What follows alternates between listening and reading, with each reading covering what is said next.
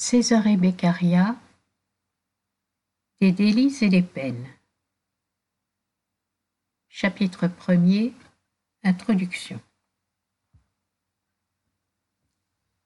Les avantages de la société doivent être également partagés entre tous ses membres. Cependant, parmi les hommes réunis, on remarque une tendance continuelle à rassembler sur le plus petit nombre les privilèges, la puissance et le bonheur, pour ne laisser à la multitude que misère et faiblesse. Ce n'est que par de bonnes lois qu'on peut arrêter ces efforts. Mais pour l'ordinaire, les hommes abandonnent à des lois provisoires et à la prudence du moment le soin de régler les affaires les plus importantes, ou bien il les confie à la discrétion de ceux-là même dont l'intérêt est de s'opposer aux meilleures institutions et aux lois les plus sages. Aussi, n'est-ce qu'après avoir flotté longtemps au milieu des erreurs les plus funestes, après avoir exposé mille fois leur liberté et leur existence, que, là de souffrir, réduits aux dernières extrémités, les hommes se déterminent à remédier aux maux qui les accablent.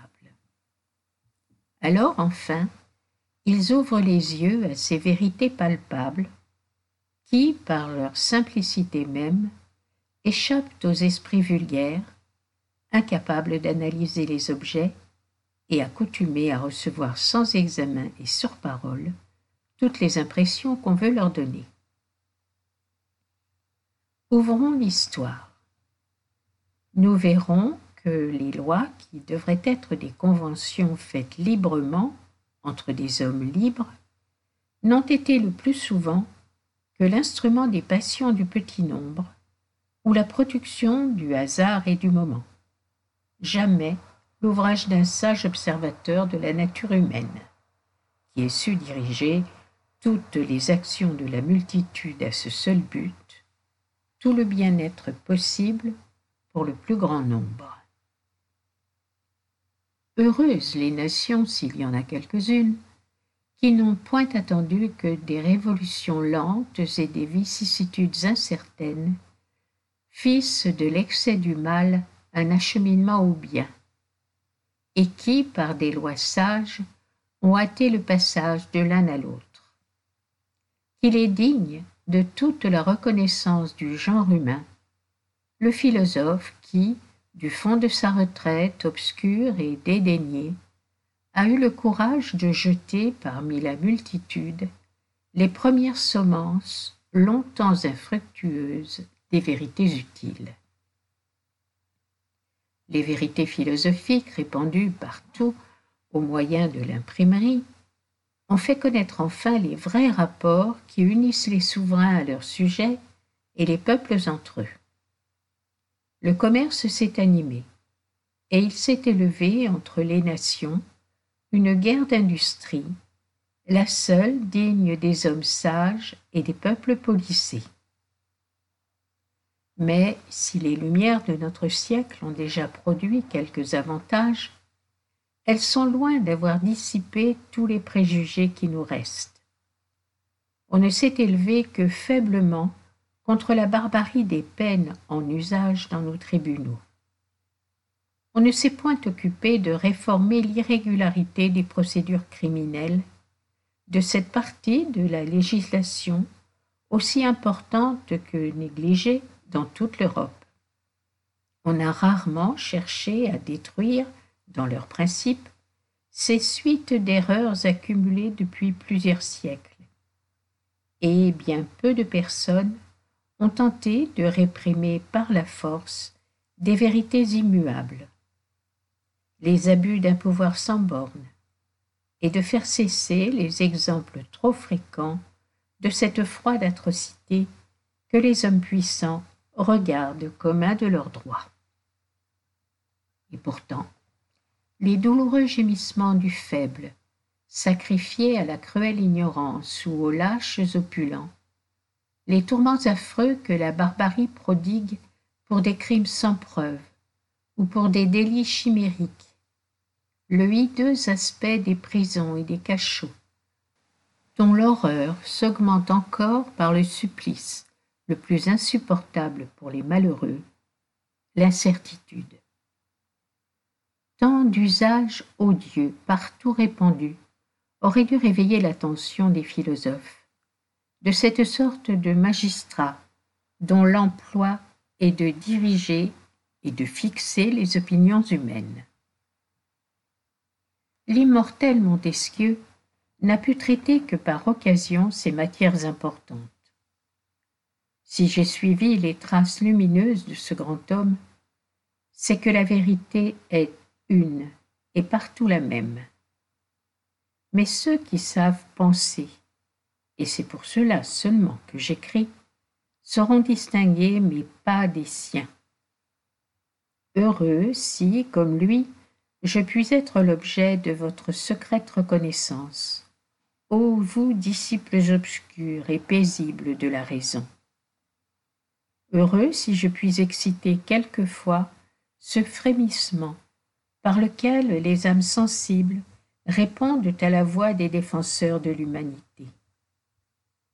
Ce serait peut-être ici le moment d'examiner et de distinguer les différentes espèces de délits et la manière de les punir. Mais la multitude et la variété des crimes, d'après les diverses circonstances de temps et de lieu, nous jetteraient dans un détail immense et fatigant. Je me contenterai donc d'indiquer les principes les plus généraux, les fautes les plus communes et les erreurs les plus funestes, en évitant également les excès de ceux qui, par un amour mal entendu de la liberté, cherchent à introduire l'anarchie, et de ceux qui voudraient soumettre les hommes à la régularité des cloîtres. Mais quelle est l'origine des peines? Et quel est le fondement du droit de punir? Quelles seront les punitions assignées aux différents crimes? La peine de mort est-elle véritablement utile, nécessaire, indispensable pour la sûreté et le bon ordre de la société? Les tourments et les tortures sont-ils justes? Conduisent-ils au but que se proposent les lois? Quels sont les meilleurs moyens de prévenir les délits? Les mêmes peines sont-elles également utiles dans tous les temps? Quelle influence ont-elles sur les mœurs? Tous ces problèmes méritent qu'on cherche à les résoudre avec cette précision géométrique qui triomphe de l'adresse des sophismes, des doutes timides et des séductions de l'éloquence. Je m'estimerai heureux quand je n'aurai d'autre mérite que celui d'avoir présenté le premier à l'Italie, sous un plus grand jour, ce que d'autres nations ont osé écrire et commencent à pratiquer. Mais, en soutenant les droits du genre humain et de l'invincible vérité, si je contribuais à sauver d'une mort affreuse quelques-unes des tremblantes victimes de la tyrannie ou de l'ignorance également funeste, les bénédictions et les larmes d'un seul innocent, revenu au sentiment de la joie et du bonheur, me consoleraient des mépris du reste des hommes.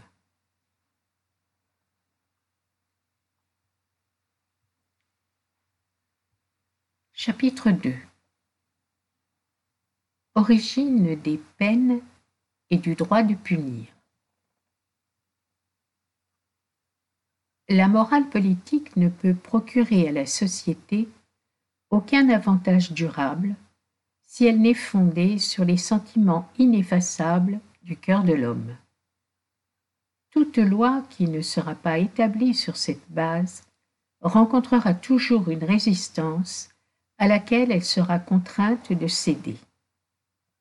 Ainsi, la plus petite force continuellement appliquée détruit à la fin un corps qui semble solide parce qu'on lui a communiqué un mouvement violent. Consultons donc le cœur humain nous y trouvons les principes fondamentaux du droit de punir. Personne n'a fait gratuitement le sacrifice d'une portion de sa liberté dans la seule vue du bien public. De telles chimères ne se trouvent que dans les romans. Chaque homme n'est attaché que pour ses intérêts aux différentes combinaisons politiques de ce globe. Chacun voudrait, s'il était possible, n'être pas lié lui-même par les conventions qui obligent les autres hommes. La multiplication du genre humain, quoique lente et peu considérable, étant néanmoins supérieure de beaucoup moyens que présentait la nature stérile et abandonnée pour satisfaire des besoins qui devenaient tous les jours plus nombreux et se croisaient en mille manières, les premiers hommes, jusqu'alors sauvages, se virent forcés de se réunir. Quelques sociétés s'étant formées, il s'en établit bientôt de nouvelles, dans la nécessité où l'on fut de résister aux premières. Et ainsi, ces hordes vécurent, comme avaient fait les individus, dans un continuel état de guerre entre elles. Les lois furent les conditions qui réunirent les hommes auparavant indépendants et isolés sur la surface de la terre. Là, de ne vivre qu'au milieu des craintes et de trouver partout des ennemis, fatigués d'une liberté que l'incertitude de la conserver rendait inutile, ils en sacrifièrent une partie pour jouir du reste avec plus de sûreté. La somme de toutes ces portions de liberté sacrifiées ainsi au bien général forma la souveraineté de la nation. Et celui qui fut chargé par les lois du dépôt des libertés et des soins de l'administration, fut proclamé le souverain du peuple. Mais il ne suffisait pas d'avoir formé ce dépôt. Il fallait le protéger contre les usurpations de chaque particulier. Car telle est la tendance de l'homme au despotisme, qu'il cherche sans cesse non seulement à retirer de la masse commune sa portion de liberté, mais encore à usurper celle des autres. Il fallait des moyens sensibles et assez puissants pour comprimer cet esprit despotique, qui eut bientôt replongé la société dans son ancien chaos. Ces moyens furent les peines établies contre les infracteurs des lois.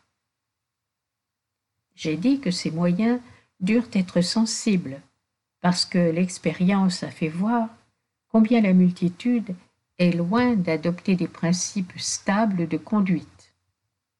On remarque dans toutes les parties du monde physique et moral un principe universel de dissolution dont l'action ne peut être arrêtée dans ses effets sur la société que par des moyens qui frappent immédiatement les sens et qui se fixent dans les esprits pour balancer par des impressions vives la force des passions particulières, presque toujours opposées au bien général. Tout autre moyen serait insuffisant. Quand les passions sont vivement ébranlées par les objets présents, les plus sages discours, l'éloquence la plus entraînante, les vérités les plus sublimes, ne sont pour elles qu'un frein impuissant qu'elles ont bientôt brisé. C'est donc la nécessité seule qui a contraint les hommes à céder une partie de leur liberté. D'où il suit que chacun n'en a voulu mettre dans le dépôt commun que la plus petite portion possible, c'est-à-dire précisément ce qu'il en fallait pour engager les autres à le maintenir dans la possession du reste. L'assemblage de toutes ces petites portions de liberté est le fondement du droit de punir. Tout exercice du pouvoir qui s'écarte de cette base est abus et non justice. C'est un pouvoir de fait et non de droit. c'est une usurpation et non plus un pouvoir légitime.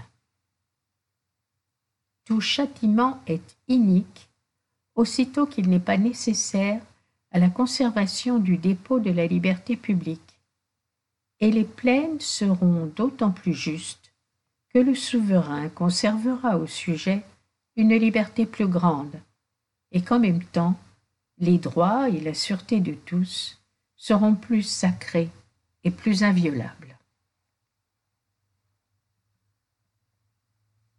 Chapitre 3 Conséquences de ces principes La première conséquence de ces principes est que les lois seules peuvent fixer les peines de chaque délit, et que le droit de faire des lois pénales ne peut résider que dans la personne du législateur, qui représente toute la société unie par un contrat social.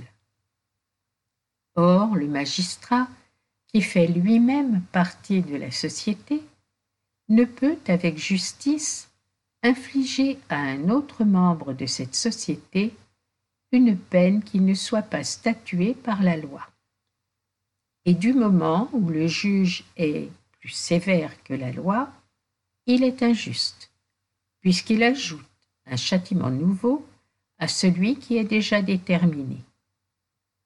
Il s'ensuit qu'aucun magistrat ne peut, même sous le prétexte du bien public, accroître la peine prononcée contre le crime d'un citoyen. La deuxième conséquence est que le souverain, qui représente la société même, ne peut que faire les lois générales, auxquelles tous doivent être soumis, mais qu'il ne lui appartient pas de juger si quelqu'un a violé ces lois. En effet, dans le cas d'un délit, il y a deux parties. Le souverain qui affirme que le contrat social est violé et l'accusé qui nie cette violation. Il faut donc qu'il y ait entre eux un tiers qui décide de la contestation. Ce tiers est le magistrat dont les sentences doivent être sans appel et qui doit simplement prononcer s'il y a un délit ou s'il n'y en a point. En troisième lieu, quand même l'atrocité des peines ne serait pas réprouvée par la philosophie, mère des vertus bienfaisantes, et par cette raison éclairée, qui aime mieux gouverner des hommes heureux et libres que dominer lâchement sur un troupeau de timides esclaves, quand les châtiments cruels ne seraient pas directement opposés au bien public et au but que l'on se propose, celui d'empêcher les crimes. Il suffira de prouver que cette cruauté est inutile pour que l'on doive la considérer comme odieuse, révoltante, contraire à toute justice et à la nature même du contrat social. Chapitre 4 De l'interprétation des lois. Il résulte encore des principes établis précédemment que les juges des crimes ne peuvent avoir le droit d'interpréter les lois pénales par la raison même qu'ils ne sont pas législateurs. Les juges n'ont pas reçu les lois comme une tradition domestique ou comme un testament de nos ancêtres, qui ne laisseraient à leurs descendants que le soin d'obéir. Ils les reçoivent de la société vivante ou du souverain, qui est le représentant de cette société, comme dépositaire légitime du résultat actuel de la volonté de tous.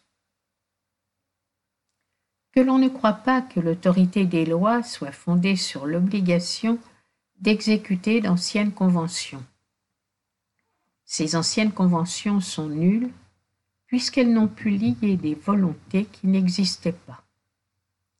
On ne peut, sans injustice, en exiger l'exécution, car ce serait réduire les hommes à n'être plus qu'un vil troupeau, sans volonté et sans droit. Les lois, empruntent leur force de la nécessité de diriger les intérêts particuliers au bien général et du serment formel ou tacite que les citoyens vivants ont fait volontairement au souverain. Quel sera donc le légitime interprète des lois? Le souverain, c'est-à-dire le dépositaire des volontés actuelles de tous, mais non le juge, dont le devoir est seulement d'examiner si tel homme a fait ou n'a pas fait une action contraire aux lois. Dans le jugement de tout délit, le juge doit agir d'après un raisonnement parfait. La première proposition est la loi générale. La seconde exprime l'action conforme ou contraire à la loi. La conséquence est l'absolution ou le châtiment de l'accusé. Si le juge est contraint de faire un raisonnement de plus, ou s'il le fait de son chef, tout devient incertitude et obscurité. Rien n'est plus dangereux que l'axiome commun qu'il faut consulter l'esprit de la loi.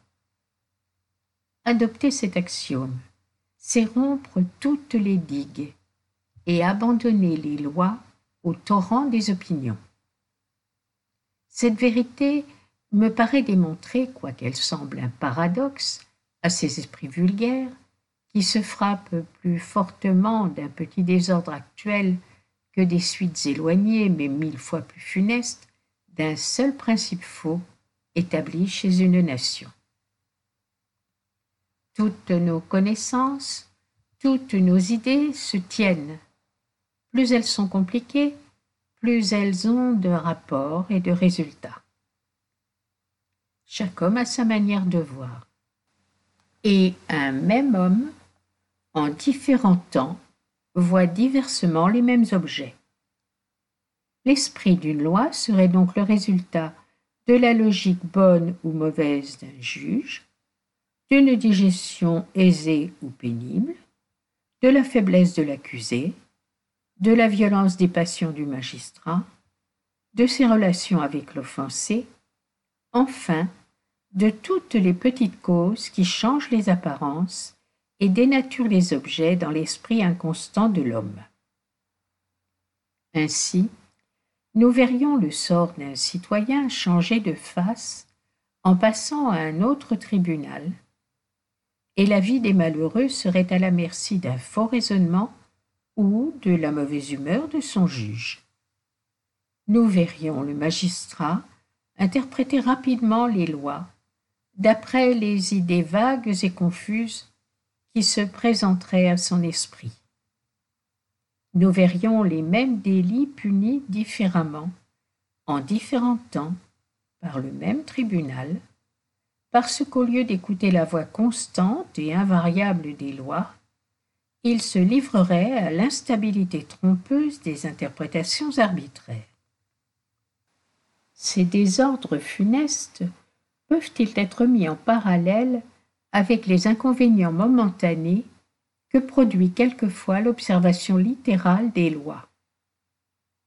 Peut-être ces inconvénients passagers obligeront-ils le législateur de faire au texte équivoque d'une loi des corrections nécessaires et faciles. Mais du moins, en suivant la lettre de la loi, on n'aura point à craindre ces raisonnements pernicieux ni cette licence empoisonnée de tout expliquer d'une manière arbitraire et souvent avec un cœur vénal. Lorsque les lois seront fixes et littérales, lorsqu'elles ne confieront aux magistrats que le soin d'examiner les actions des citoyens pour décider si ces actions sont conformes ou contraires à la loi écrite, lorsqu'enfin la règle du juste et de l'injuste qui doit diriger dans toutes leurs actions l'ignorant et l'homme instruit, ne sera pas une affaire de controverse, mais une simple question de fait, alors on ne verra plus les citoyens soumis au joug d'une multitude de petits tyrans, d'autant plus insupportables que la distance est moindre entre l'oppresseur et l'opprimé. D'autant plus cruel qu'il rencontre plus de résistance parce que la cruauté des tyrans est proportionnée non à leur force, mais aux obstacles qu'on leur oppose, d'autant plus funeste qu'on ne peut s'affranchir de leur joug qu'en se soumettant au despotisme d'un seul. Avec des lois pénales exécutées à la lettre, chaque citoyen peut calculer exactement les inconvénients d'une mauvaise action. Ce qui est utile, puisque cette connaissance pourra le détourner du crime. Il jouira avec sécurité de sa liberté et de ses biens. Ce qui est juste, puisque c'est le but de la réunion des hommes en société. Il est vrai aussi que les citoyens acquerront par là un certain esprit d'indépendance et qu'ils seront moins esclaves de ceux qui ont osé appeler du nom sacré de vertu la lâcheté, les faiblesses et les complaisances aveugles. Mais ils n'en seront pas moins soumis aux lois et à l'autorité des magistrats. De tels principes déplairont sans doute à ces despotes subalternes qui se sont arrogés le droit d'accabler leurs inférieurs du poids de la tyrannie qu'ils supportent eux-mêmes. J'aurais tout à craindre si ces petits tyrans s'avisaient jamais de lire mon livre et de l'entendre. Mais les tyrans ne lisent pas.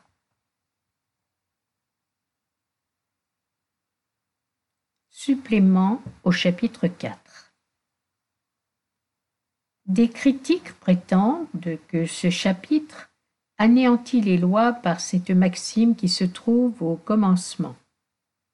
L'autorité des lois n'est pas fondée sur une prétendue obligation, etc. Je suis bien éloigné d'adopter cette opinion. Je pense, au contraire, qu'il n'y a ni autorité ni loi qui puisse se reposer sur un autre fondement que celui que l'auteur italien leur assigne, c'est-à-dire la volonté des citoyens vivants expresse ou tacite. Si cela n'était pas ainsi, il s'ensuivrait qu'une société qui, à sa formation, aurait fait des lois funestes au bonheur du plus grand nombre, telles par exemple que celles qui donnent aux dépositaires de l'autorité un pouvoir trop grand, ne pourrait jamais y apporter de changement, et que le despotisme et la tyrannie, une fois consacrés par les premières conventions, seraient à jamais inattaquables. Cette conséquence, qui paraît au premier coup d'œil un peu éloignée, est pourtant très prochaine du principe d'où nous la tirons.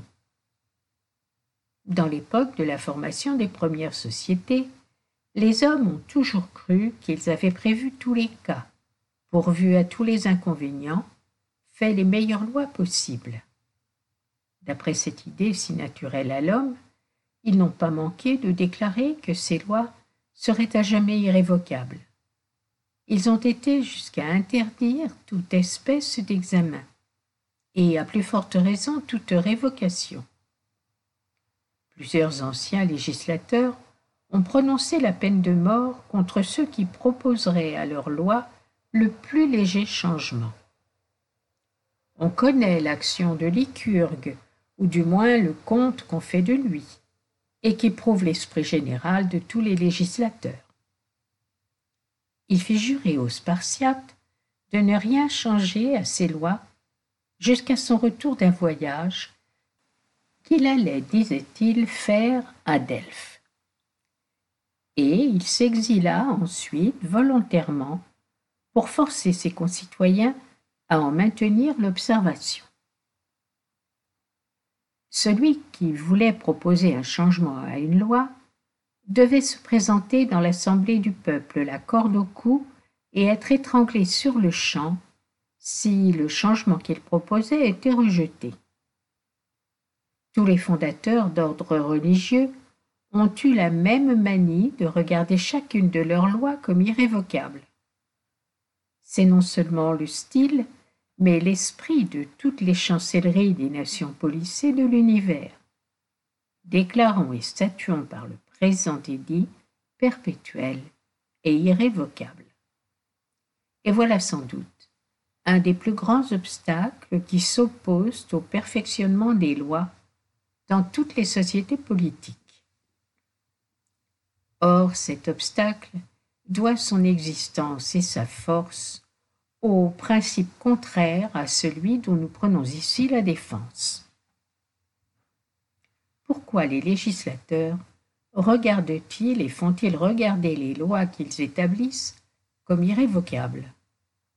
N'est-ce pas parce qu'ils croient que leur volonté actuelle, autorisée par le consentement actuel des citoyens existants, lie et oblige pour jamais tous les citoyens nés et à naître. Si des conventions faites il y a plusieurs siècles lient même les volontés qui n'existaient pas, l'examen le plus modéré d'une loi pourra être un crime punissable des peines les plus cruelles dans une législation. Car on peut supposer, et l'hypothèse a été réalisée plus d'une fois,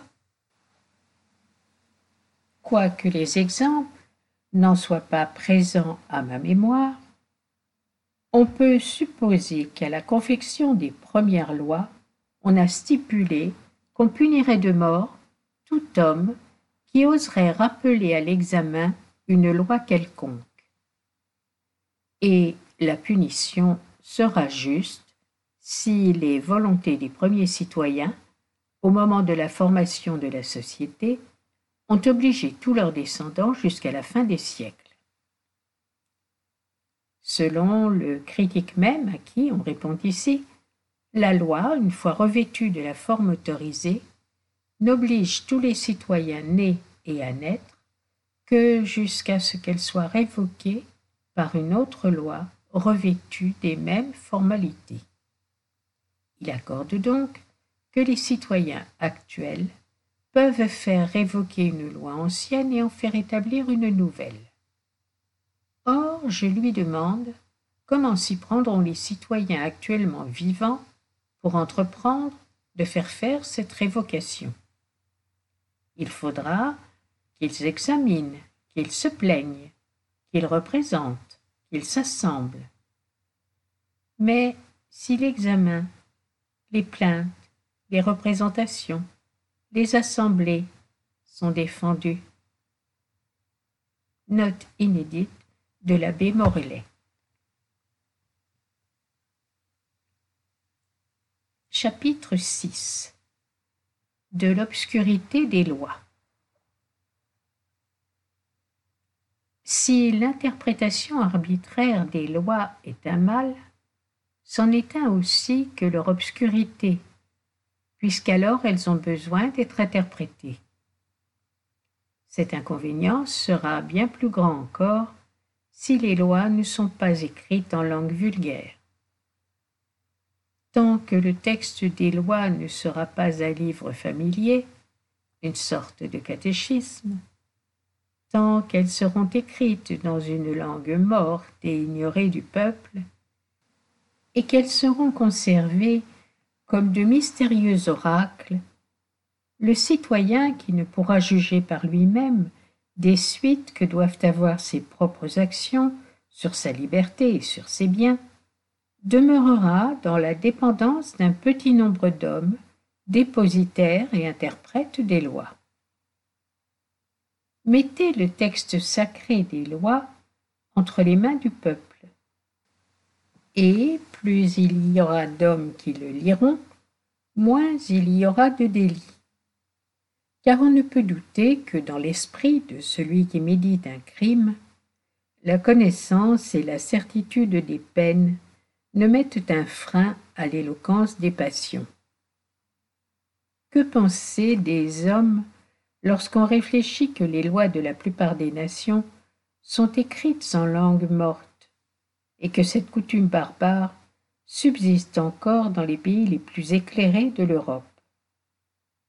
De ces dernières réflexions, il résulte que sans un corps de loi écrite, une société ne peut jamais prendre une forme de gouvernement fixe où la force réside dans le corps politique et non dans les membres de ce corps, où les lois ne puissent s'altérer et se détruire par le choc des intérêts particuliers, ni se réformer que par la volonté générale. La raison et l'expérience ont fait voir combien les traditions humaines deviennent plus douteuses et plus contestées à mesure qu'on s'éloigne de leur source. Or, s'il n'existe pas un monument stable du pacte social, comment les lois résisteront-elles au mouvement toujours victorieux du temps et des passions? On voit encore par là l'utilité de l'imprimerie, qui seule peut rendre tout le public, et non quelques particuliers, dépositaire du code sacré des lois. C'est l'imprimerie qui a dissipé ce ténébreux esprit de cabale et d'intrigue qui ne peut supporter la lumière et qui ne feint de mépriser les sciences que parce qu'il les redoute en secret. Si nous voyons maintenant en Europe moins de ces crimes atroces qui épouvantaient nos pères, si nous sortons enfin de cet état de barbarie qui rendait nos ancêtres tour à tour esclaves ou tyrans, c'est à l'imprimerie que nous en sommes redevables. Ceux qui connaissent l'histoire de deux ou trois siècles et d'une autre peuvent y voir l'humanité, la bienfaisance, la tolérance mutuelle et les douces vertus naître du sein du luxe et de la mollesse. Quelles ont été, au contraire, les vertus de ces temps qu'on nomme si mal à propos siècles de la bonne foi et de la simplicité antique? L'humanité gémissait sous la verge de l'implacable superstition. L'avarice et l'ambition d'un petit nombre d'hommes puissants inondaient de sang humain les palais des grands et les trônes des rois. Ce n'était que trahison secrète et meurtre public. Le peuple ne trouvait dans la noblesse que des oppresseurs et des tyrans. Et les ministres de l'Évangile, souillés de carnage et les mains encore sanglantes, osaient offrir au Dieu du peuple un Dieu de miséricorde et de paix. Ceux qui s'élèvent contre la prétendue corruption du grand siècle où nous vivons ne prouveront pas du moins que cet affreux tableau puisse lui convenir.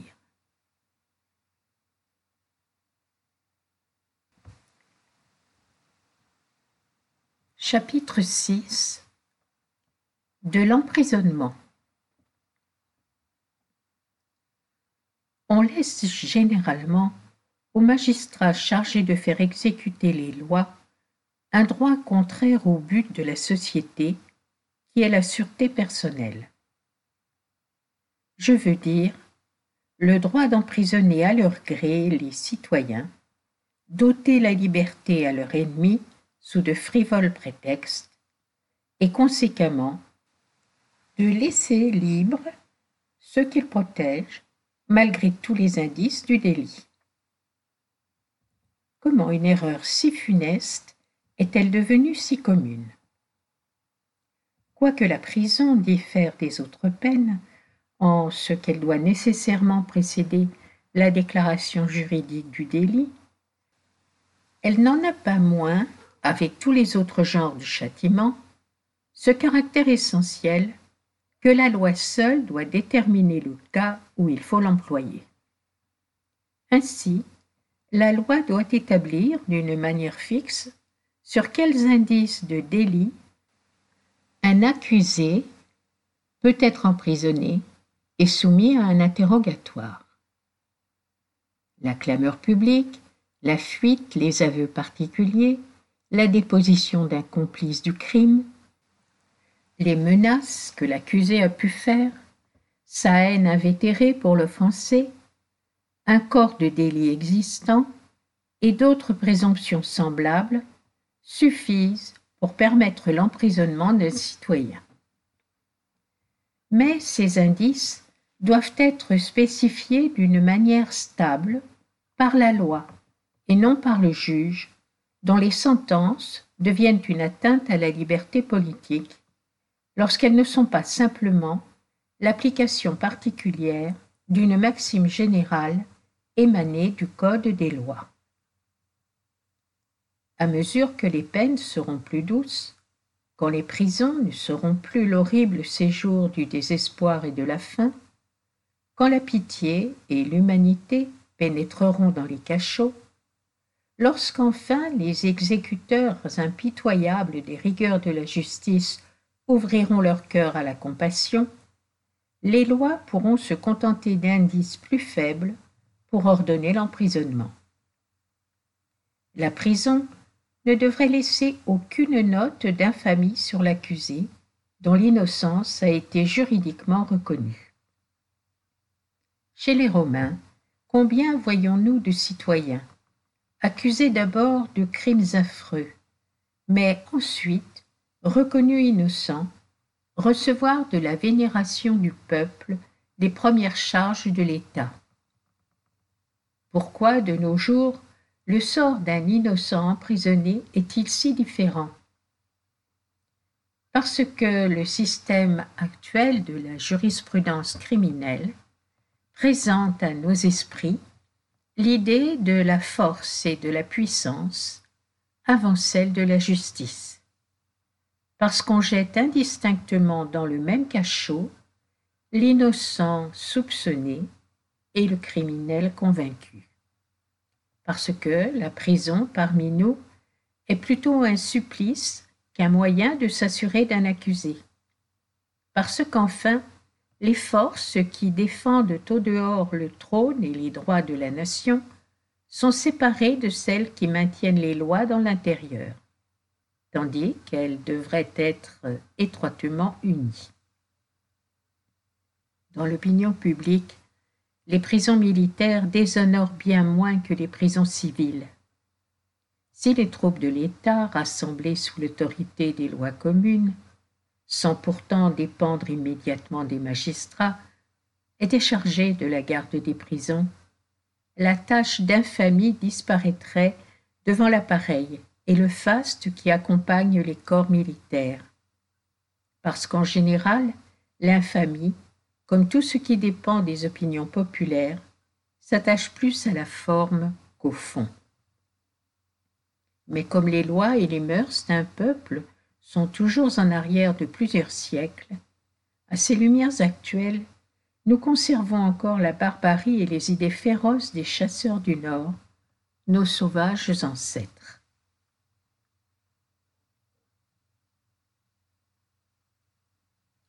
Chapitre 7 des indices du délit et de la forme des jugements.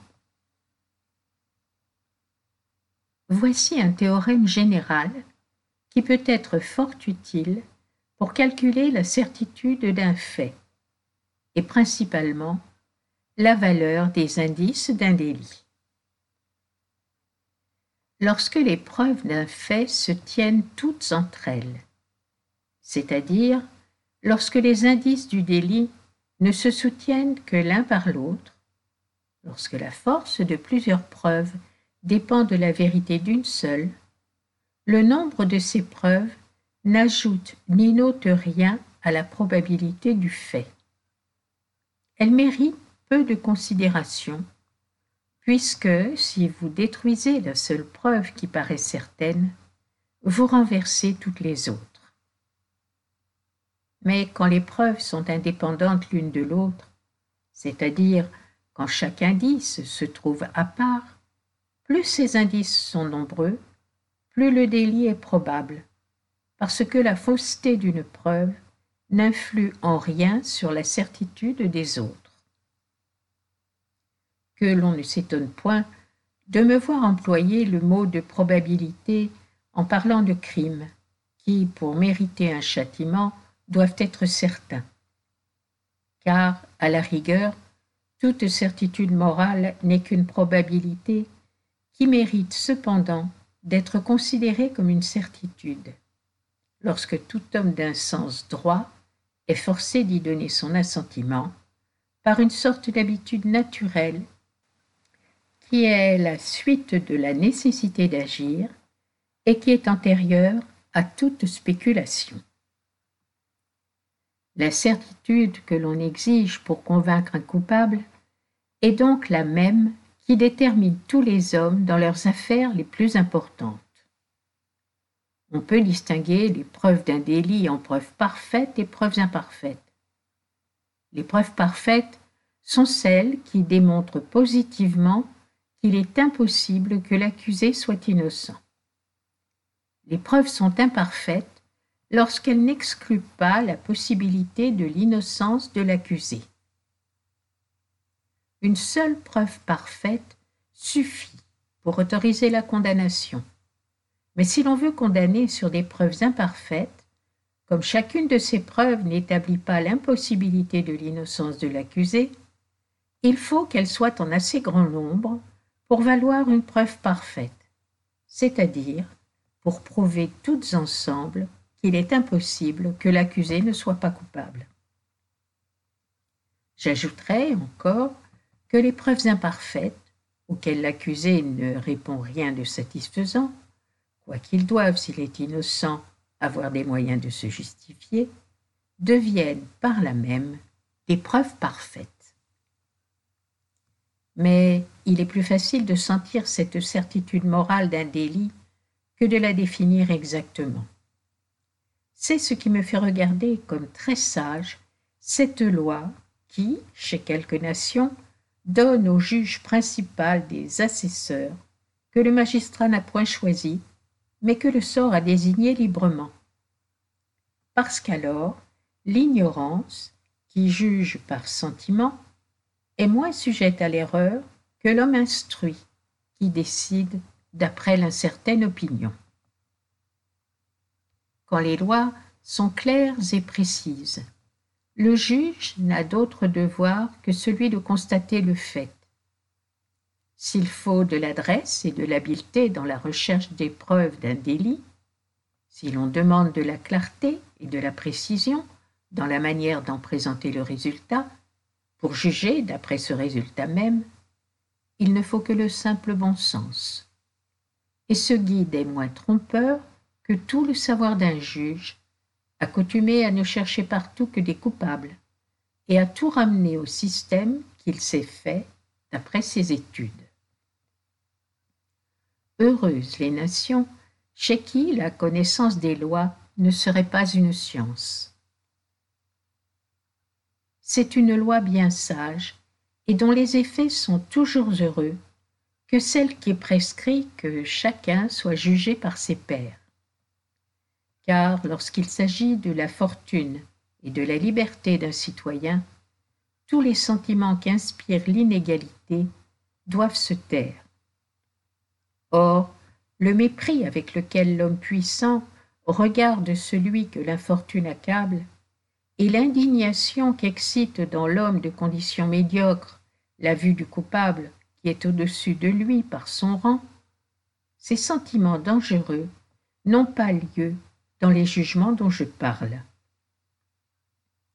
Quand le coupable et l'offensé sont de conditions inégales, les juges doivent être pris moitié parmi les pères de l'accusé et moitié parmi ceux de l'offensé, afin de balancer ainsi les intérêts personnels qui modifient malgré nous les apparences des objets et de ne laisser parler que la vérité et les lois il est encore très juste que le coupable puisse récuser un certain nombre de ceux de ses juges qui lui sont suspects.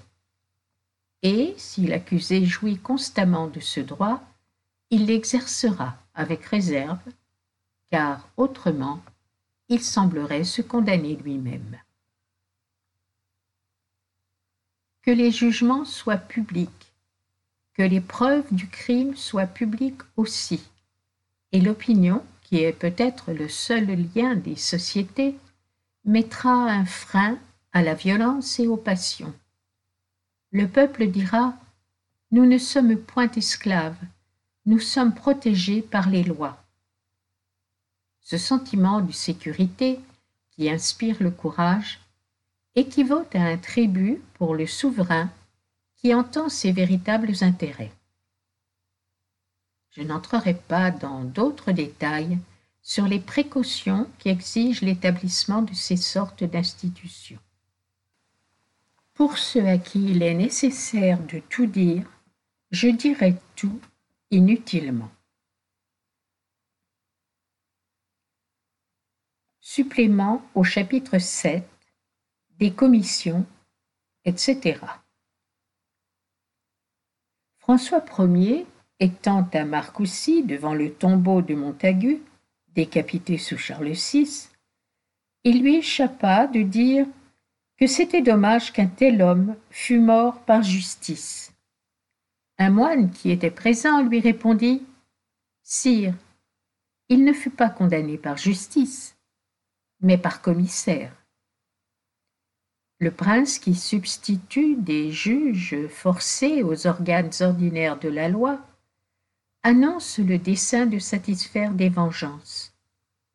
Et la seule différence qu'on puisse apercevoir entre les commissaires qu'il nomme et des assassins, c'est que les premiers se chargent d'infliger la mort en la faisant précéder de la cérémonie d'une sentence, et que les derniers la donnent eux-mêmes et sur le champ. Sous quelque couleur qu'on présente les tribunaux d'exception, quelque nom qu'on leur donne, sous quelque prétexte qu'on les institue, on doit les regarder comme des tribunaux de sang. N'attendez de ces tribunaux ni pitié, ni humanité, ni sentiment de justice. Ne vous reposez pas même avec confiance sur le caractère qu'ont pu montrer jusque-là les individus qui les composent. Tout homme assez lâche pour accepter une mission qui le mettra dans le cas de punir des actions qui ne sont réputées crimes que parce qu'elles déplaisent à un despote ou à une faction, fait le sacrifice de son honneur. Et dès ce jour, il est acquis à l'injustice. Il n'est que trop vrai que lorsque les princes ou les factions veulent des assassins, ils en trouvent. Comme ils trouvent des juges, lorsqu'on a besoin d'environner de certaines formes les vengeances qu'on a dessein d'exercer. C'est une règle aussi que lorsque les princes ou les factions veulent des supplices, ils créent des commissions spéciales. Ils nomment pour juges des bourreaux, et ils ont la certitude que tout homme, que tout magistrat qui acceptera ce lâche mandat s'en rendra digne et qu'il méritera son salaire. Mais un despote se sert des juges d'exception comme de vils instruments qu'il brise dès l'instant où il cesse d'en avoir besoin. L'iniquité de leur jugement a révolté les esprits. Et, si le prince conserve quelque sentiment de pudeur, il ne peut désormais s'excuser qu'en rejetant sur eux ses propres excès. Si quelques-uns de ces juges d'iniquité ont échappé à la juste vengeance qui les poursuivait, considérez leur existence ignominieuse. Voyez-les repoussés, méprisés. Interrogez votre cœur et demandez-vous si leur supplice ne vous effraie pas. Ils vous diront qu'ils ont rempli leur devoir, que la loi leur imposait de rigoureuses obligations, que les circonstances, mais entendez la voix bien plus puissante de la patrie et de l'humanité qui leur répond.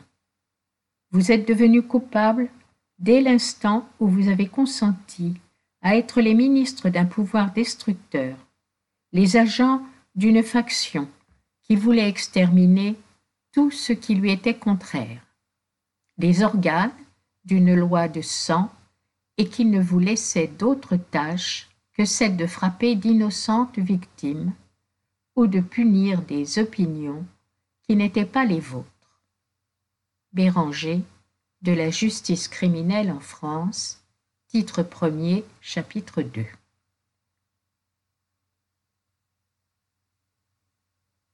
Chapitre 8 des témoins Il est important dans toute bonne législation de déterminer d'une manière exacte le degré de confiance que l'on doit accorder aux témoins et la nature des preuves nécessaires pour constater le délit.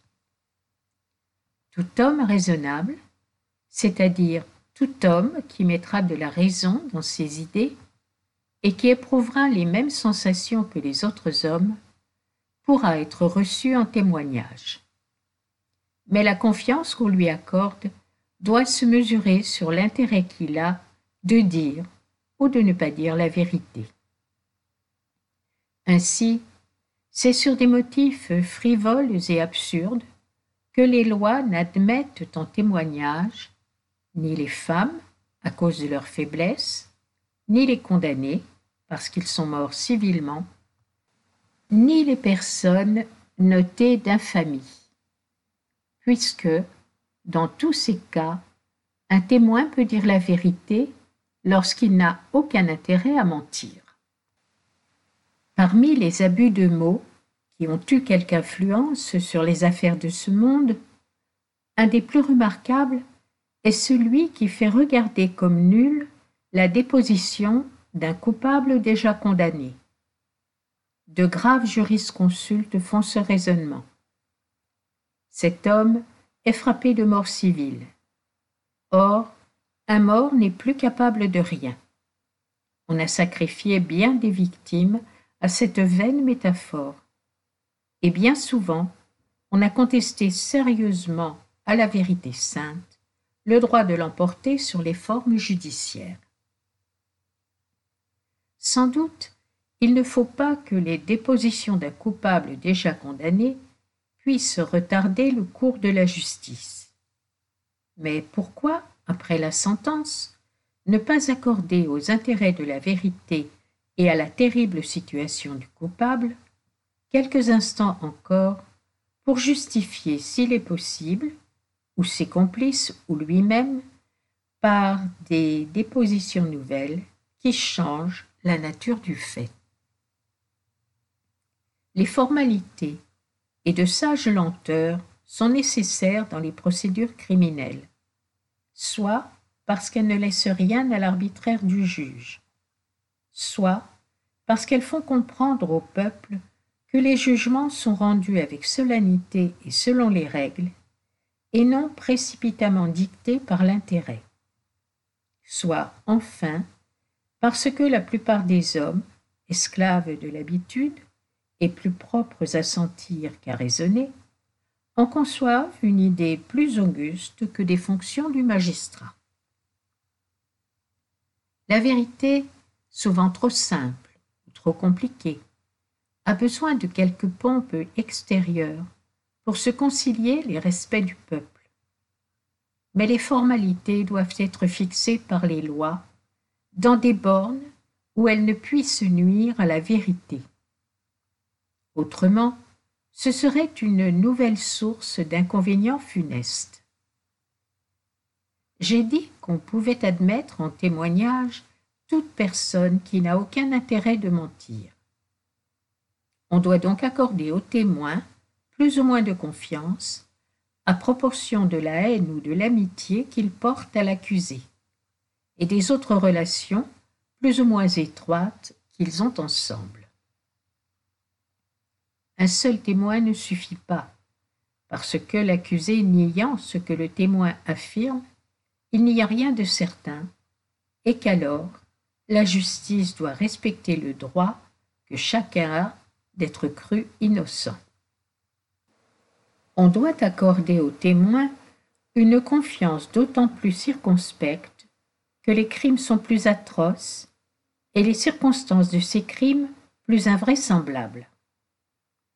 Telles sont, par exemple, les accusations de magie et les actions gratuitement cruelles. Dans le premier cas, il vaut mieux croire que les témoins font un mensonge, parce qu'il est plus commun de voir plusieurs hommes calomniés de concert, par haine ou par ignorance, que de voir un homme exercer un pouvoir que Dieu a refusé à tout être créé.